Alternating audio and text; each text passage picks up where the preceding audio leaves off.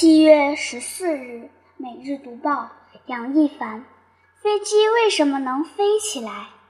想象下，你坐在飞机上，看着窗外的蓝天白云，俯瞰着大地的勃勃生机。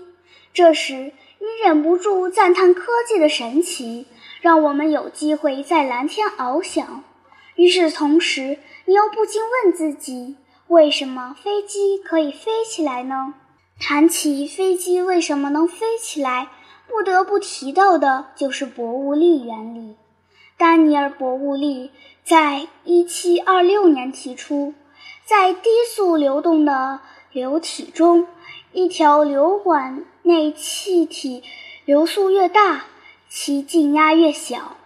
这个原理被后人称为博物力原理。博物力原理可以用一个简单的实验来验证。我们拿着两张纸，往两张纸中间吹气，会发现纸不但不会向外飘，反而会被一种力挤压在一起。因为两张纸中间的空气流动速度快，压力就小；而两张纸外侧的空气没有流动，压力就大。所以，外侧空气就把两张纸压在了一起。飞机升力跟博物力原理有什么关系呢？原来，飞机机翼的翼型都是经过特殊设计的。当气流经过机翼上下表面时，上表面路程要比下表面长，气流在上表面的流速要比在下表面流速快。根据博物力。定理之流速大的地方压强小，流速小的地方压强大，因此下表面的压强大于上表面的压强，由此产生压力差。这个压力差就是使飞机飞起来的升力。不难想象，大飞机重量大，想要飞上天，所需升力自然就要比小飞机所需升力大。飞机升力的大小又跟哪些因素有关呢？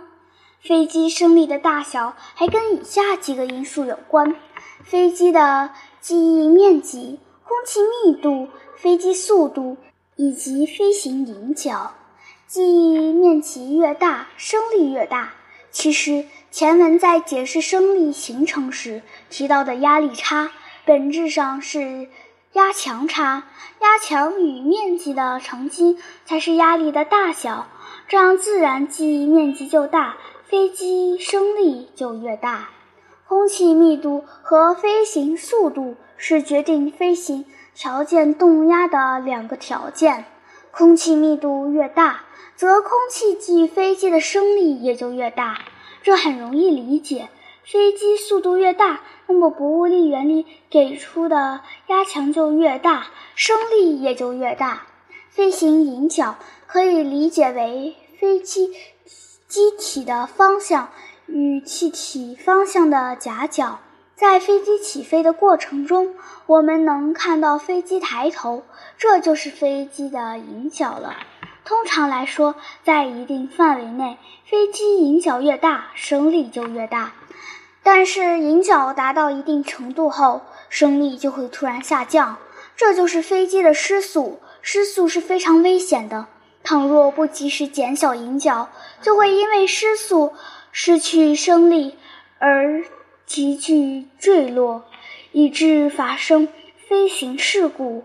历史上有多次飞机失事都源自失速。